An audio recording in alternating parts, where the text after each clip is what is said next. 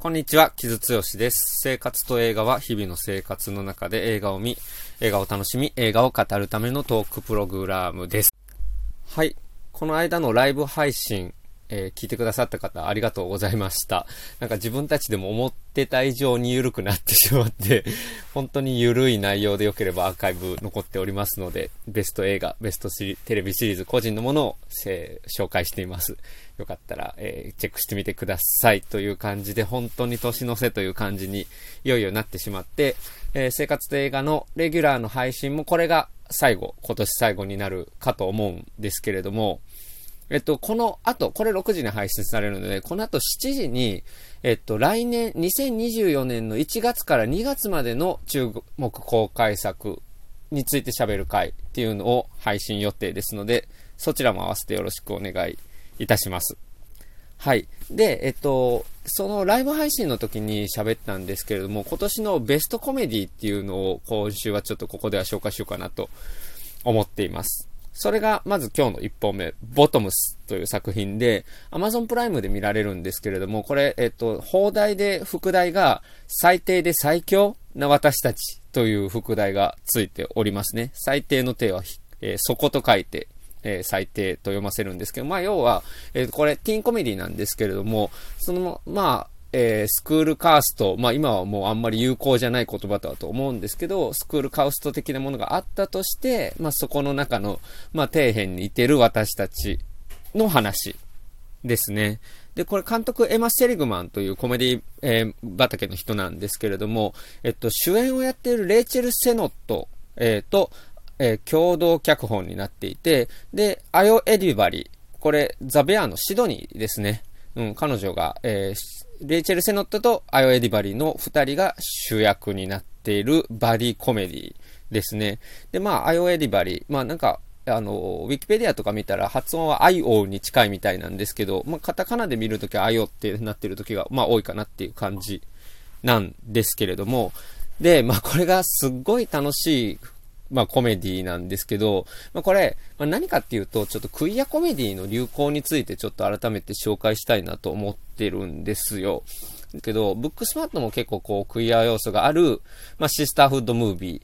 ある種のちょっとフェミニズムが入ったコメディでもうん、あったと思うんですけど、まあ、それの先をやってるなっていう感じでもあるっていうのが、まず一つ。そして、まあ、それとは別で、まあ、その、クイアのロマコメとか、まあ、ロマンティックじゃなくても、コメディが流行ってるんですよね。で、それはやっぱりその、まあ、クイアを描くっていう時に、うん、その、いわゆる悲劇的な物語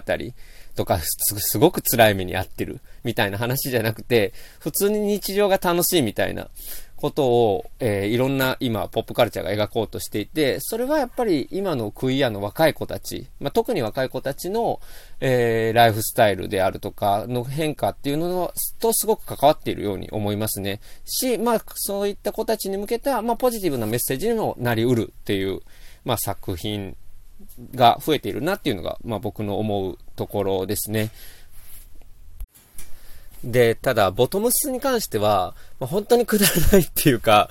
あの、これ、えー、制作にエリザベス・バンクスが入ってるんですね。最近だとコカインベアを、えー、撮ってた人ですけど、まあ、要は本当にバカバカしいコメディっていうのをクイアコメディとやしてやってるっていうのがあって、なんかそこがすごくいいなと思うんですよ。で、まあこれどういう話かっていうと、まあその学校の中で冴えない、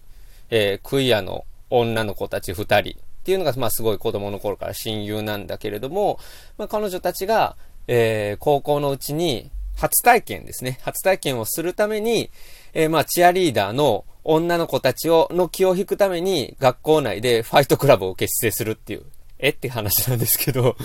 まあそういう、まあ一応の設定はあるわけですね。で、これ何かっていうと、まあずっとよくある、まあ、男子たちの、主にね、うん、男子たちの童貞喪失コメディですね。まあ、特にアメリカ、まあ、アメリカだけじゃないですね。まあ、世界中で延々と作られてるもので、まあ、最近は特に女子のものとかも増えつつあるんですけれども、まあ、ここまでクイア女子、まあ、レズビアンかなのかな？主人公二人たちが。で、レズビアンの女子二人っていうのは、まあ、なかなかなかったし、何よりこのくだらないノリでやってるっていうのは、すごく現代的だなっていう風に僕は思いましたね。で、まあなんかそのファイトクラブ、まあ最初はなんか護身術っていう体になってるんですけど、まあその、えー、デビッド・フィンチャーリスペクトみたいな話とかが出てきて、まあファイトクラブのパロディにもなっていったりするんですけど、これ、ファイトクラブっていうのが一つちょっとポイントになっていると僕は思ってていて、っていうのは、まあその、まあ2010年代のフェミニズム、あるいはまあ、うん、ジェンダーイシューっていうのが、まあ、上、えー、あ、えー、俎上に上がっていくことによって、まあ、それの反動として、えー、まあ、えー、オルタライトみたいなものが出てきたりとか、オルタナ右翼ですね。とか、あと、まプライドボーイズに代表されるような男性至上主義みたいなのが出てきたときに、ファイトクラブがちょっとそのアイコンになっちゃったんですよ。で、まあ、フィンチャーからしたら本当にいい迷惑っていうか、あの、まあ、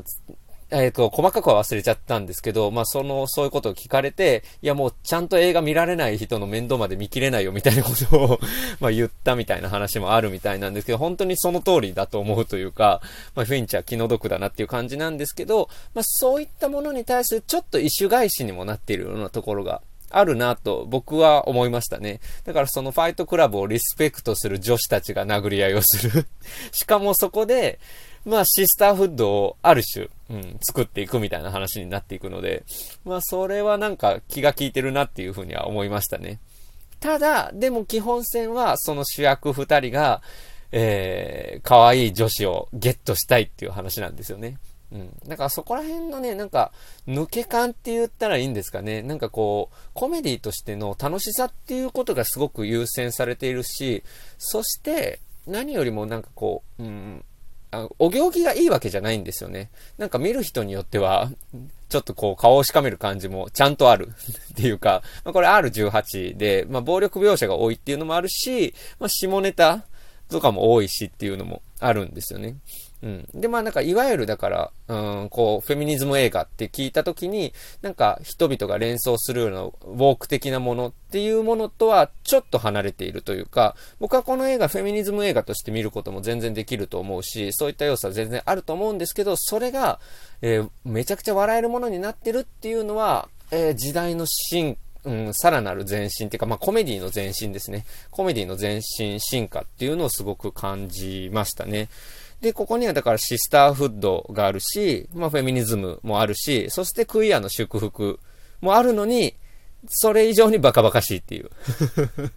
感じですね。だからまあ、モキシーっていうネットフリックスで見られる、あれはまあフェミニズム、第3波フェミニズムに影響を受けた第4波フェミニズムの、えー、女の子たちのティーンムービーでしたけれども、まああれとか、あるいはまあブックスマートのその先をやってるなっていう感じはすごくしましたね。うん。で、まあ基本的にね、本当に、何回も言うけど、バカバカしいし、なんか爆発があったりとか、あ、まあで、あの、学校が結構こう、アメフトが結構牛耳ってるみたいな描写なんですよ。で、まあそれって定番で、まあその体育会系、ジョックスですよね。ジョックスの中でも、まあアメフトが頂点だ、なんだみたいなものがあるし、まあ、主人公たちはその感じに虐げられてるとも取れるんだけれども、なんかアメフトの人たちも、なんかバカっぽく見えるっていうか、なんか、ただバカにするんじゃなくて、なんかこう、うん、からかい含みで、でもちょっと愛情もあるみたいな、うん、描き方で、なんか要は、その、ずっと作られてきたティーンコメディ、学園コメディに対するずらしが要所要所であるんですよね。まあその同性創出コメディっていうところに対してもそうですけど、なんか非常にいろんなものに対する批評性があるんだけれども、まあそれが何かこう、うん、人を攻撃するものになってないっていうか、なんかくだらなさで最後までやるっていう感じが、なんかすごく、うん、今っぽいというか、えっ、ー、と、2010年代を経た後の2020年代のコメディ出てきたなっていう感じはすごくします。で、えっと、音楽にチャーリー XCX が入っていて、で、アブリル・ラヴィーンのね、 Complicated が、えっと、結構いいところでかかったりするので、そこもやっぱりその、今アブリルが、えー、ポップパンクリバイバルの中で、いわゆるポップパンクの、えー、男子的なノリですよね。うん。男子的なホモ、いわゆるホモソーシャル的なノリっていうの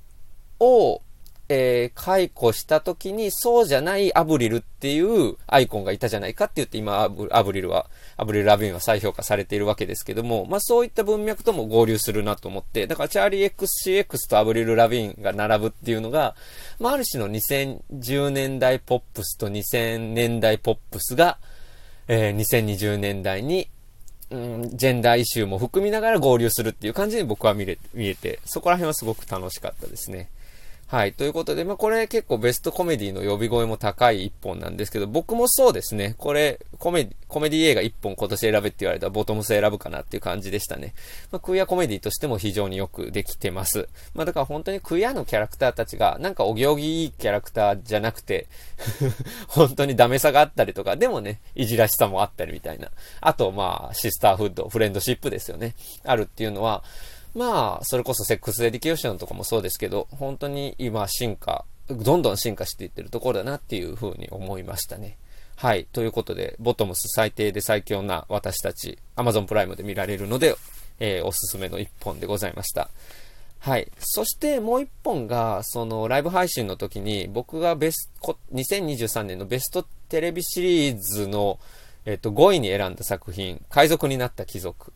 うん、アワーフラッグミーンズですっていう、えー、英題がついてますけれども、ですね。で、まあこれ別に批評家にそんなに評価されてるような作品じゃなくて、まあ、こういうイヤリストとかに選ぶ人も少ないと思うので、なんか僕もあえて入れたみたいなところがあるんですけど、でも僕は結構個人的にはあのお気に入りの作品でですね、これはデビッド・ジェンキンスという人が制作してるんですけど、えっと、もっとわかりやすいところで言うと、タイカワイティティうん、俳優で、映画監督で、プロデューサーのタイカ・ワイティティですね。が、えっ、ー、と、制作に入ってるんですよ。で、ワイティティプロダクションっていう、まあ、彼のプロダクション会社も入っていたりとかするようなもので、えー、ですね。で、えっ、ー、と、これ何かっていうと、18世紀の海賊の黄金時代、うん、を舞台にした、まあ、歴史ものなんですけど、まあ一言で言うと、ロマコメです、これ。で、ロマコメなんですけど、しかもおじさんとおじさんのロマコメなんですよね。で、主人公がスティード・ボネットっていう、これ実在の地主から海賊になった人らしいです。うん。で、で、僕はあんまりそっちの人は知らなかったんですけど、もう一人黒ひげ、ブラックビアード。これは結構こう、当時から有名な海賊、うん、だったみたいで、まあ、いろんなもの作られてますけど、その、まあ、二人が恋をするという、話なんですよ。で、まあ、えっ、ー、と、スティード・ボネットがリス・ダービーが演じていて、で、エド・ティーチ、黒ひげをタイカ・ワイティティが演じているというものですね。で、まあ、非常に緩いコメディで、まあ、そのスティード・ボネットが、えっ、ー、と、海賊になるんだけど、まあ、貴族育ちなのが抜けなくて、まあ、なんか優雅な振る舞い を、まあ、しているから、なんかこう、周りから、クルーから最初は舐められてるんだけど、でもやっぱりこう、基本的には温和で優しいから、それによって、まあ、リーダーになっていくという話ですね。で、そして、まあ、すごくこう、えー、荒くれ者の海賊として名を成していた黒ひげと出会うんだけれども、まあ、彼の、まあ、トラウマであるとか、内に抱えてるものを、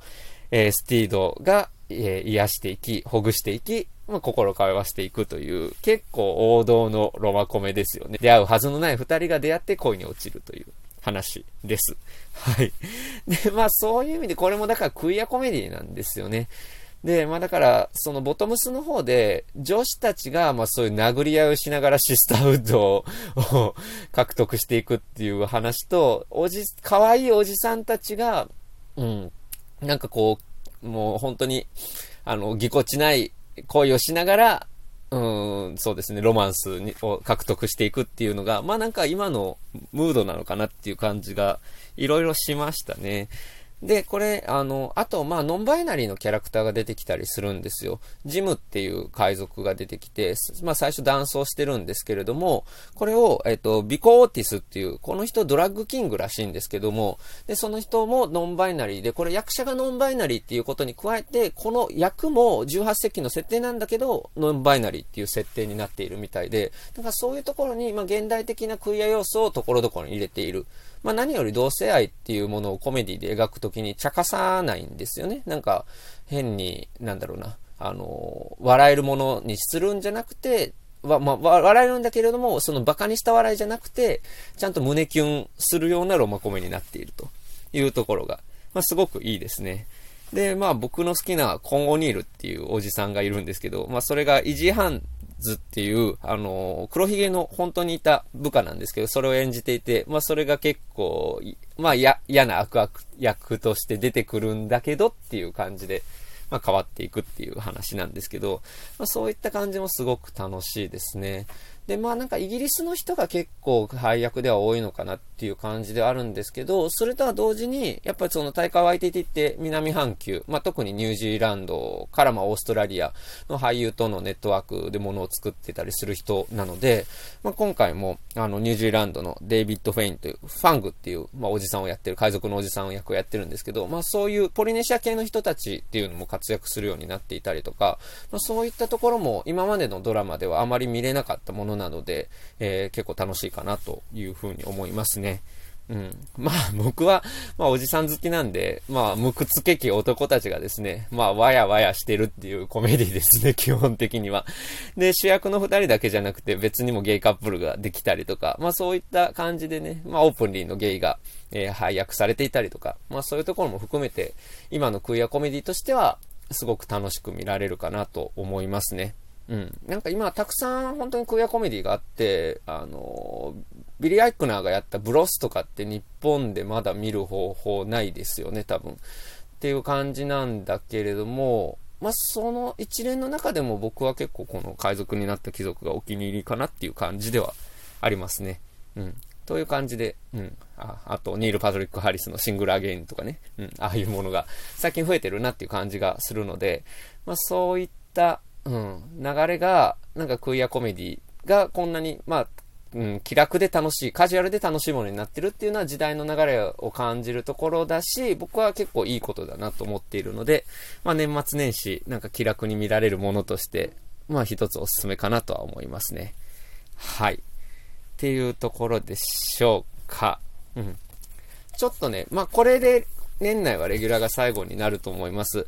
もし余裕があれば、えー、もう一本ぐらいちょっとリキャップとしてテレビシリーズ紹介したり、えー、話したりできたらいいなとは思ってるんですけど、ちょっとまだ確実じゃないので、それは保留とさせてください。ただ7時から、えっ、ー、と、来年の1月2月の注目公開作について喋ってる回が配信されると思いますので、そちらと合わせてよろしくお願いいたします。はい、そんなところでしょうか。えー、ということで今週はカジュアルに楽しく見られるクイアコメディとして、ボトムスと海賊になった貴族。あ、これは、えー、話してなかったですけど、日本では Unext で見られる HBO の作品でした。はい。というところでしょうか。はい。で、そのライブ配信のところで、僕のその年末ベストとかの仕事とかもワイワイちょっとわちゃわちゃ喋ったので、もうここで細かく言わないんですけれども、えっと、年間ベストアルバム、音楽の方ですね、を、えー、寄稿しているエレキングのえー、最新号、OPN が表紙の最新号と、えっと、年間ベスト映画を寄稿している、えっと、2023年映画ベストについての、えー、エレキングの映画の方っていうのが、えっと、ウェブで出ていて、ちょっと映画の方とかウェブでは売り切れたりしてるみたいなんですけど、えっと、本屋にも多分25かに、今日明日ぐらいには入ってるので、ちょっとそっちでも良ければ探してみてください。えっと、まだ手に入れてないという方がいらっしゃいましたら。はい、に、えっと、個人ベスト出したりしてますので、どうぞチェックしてみてください。あと、まあ、テレビシリーズに関しては、今週にミモレに、えっと、僕の年間ベストが出るかと思いますので、そちら、どうぞよろしくお願いいたします。はい。そんなところでしょうか。ちょっと、まあ、来週、今のところ1月1日配信もやる予定ではあるんですけど、ちょっとバタバタしていて、それができなかったら申し訳ないです。なんですけれども、まあ、あの、えー、来年も月曜日には配信、月曜6時には配信しようと思ってますので、どうぞよろしくお願いいたします。はい。ということで、ひとまず今年、今週はこんなところにしておきましょうか。えー、ひとまず良いお年をと申し上げております。えー、今年もたくさん聞いていただきありがとうございました。お送りしたのは木津剛でした。